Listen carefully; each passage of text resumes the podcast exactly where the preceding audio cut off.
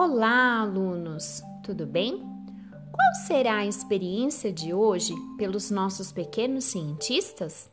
Vamos descobrir por meio desta leitura realizada pela professora Keila.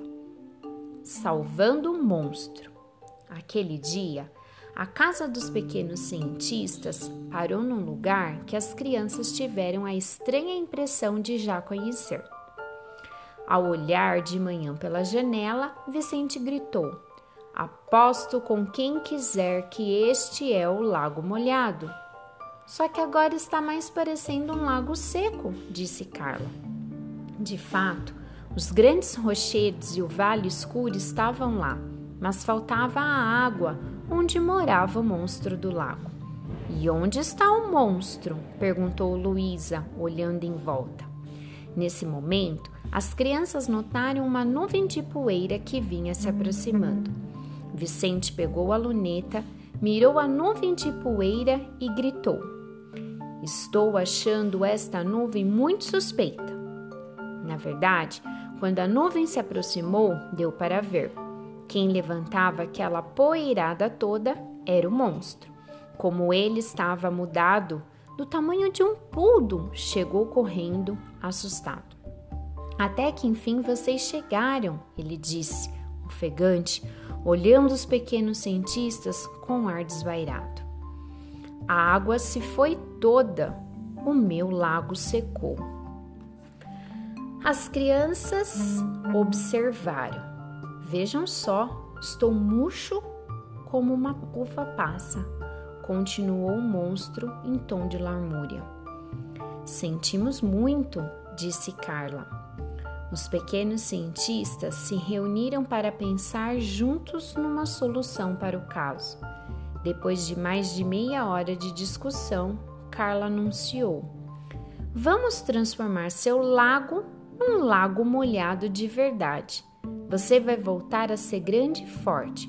Está prometido e promessa é dívida. As crianças pegaram todos os rolos de papel toalha que encontraram na casa e correram para um lago situado um pouco acima. Mergulharam nele a ponta de um rolo de papel toalha e foram andando devagarinho rumo ao lago molhado, desenrolando o papel. E assim foram fazendo com todos os rolos. Em pouco tempo, vieram-se várias faixas compridas de papel toalha ligando o lago cheio ao lago seco. Gotas de água começavam a pingar e uma pequena poça já tinha formado dentro do lago molhado. Vá até aquela poça e comece a beber água. É o jeito de você voltar a crescer, disse Luísa. O monstro fez o que ela disse. Na manhã seguinte, ele já estava do tamanho de um leão marinho e o lago já tinha um metro de água. Quer saber como se enche um lago com papel toalha?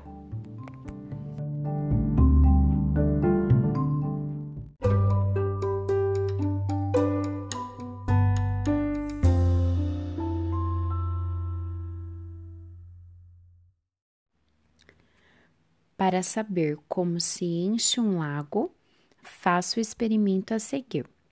Você vai precisar de dois copos, água, uma folha de papel toalha.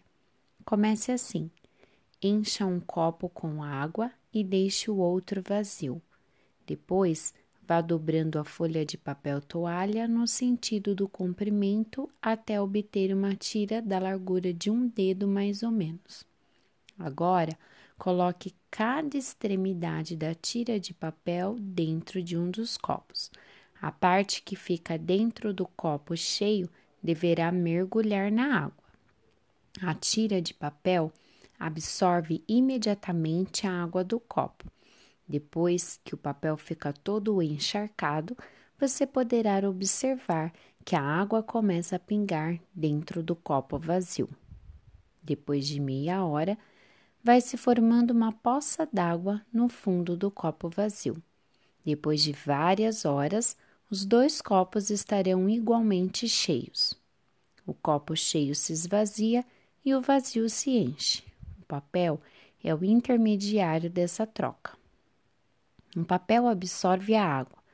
Você já sabe que isso acontece com o papel toalha, com os lenços de papel e com o papel higiênico.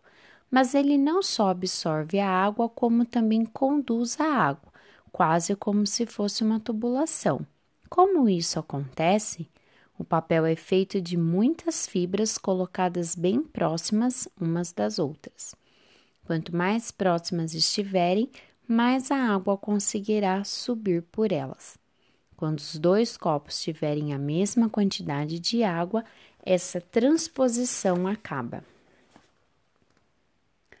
O papel absorve líquidos. Assim, o papel toalha absorve a água do copo cheio e a transporta para o copo vazio, como se fosse um cano.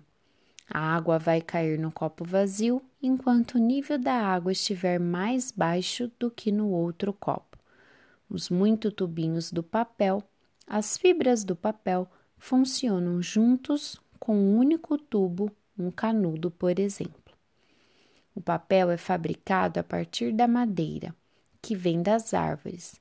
Através do tronco, dos galhos e ramos, a madeira conduz a água das raízes até a copa da árvore.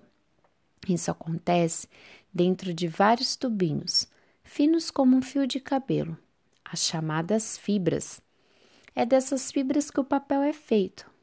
Por isso, geralmente ele absorve muita água. Usando tratamentos especiais na fabricação do papel, consegue-se fazer com que ele não absorva água. Como as fibras de papel são muito finas e estão dispostas bem próximas umas das outras, as chamadas forças capilares atuam sobre a água.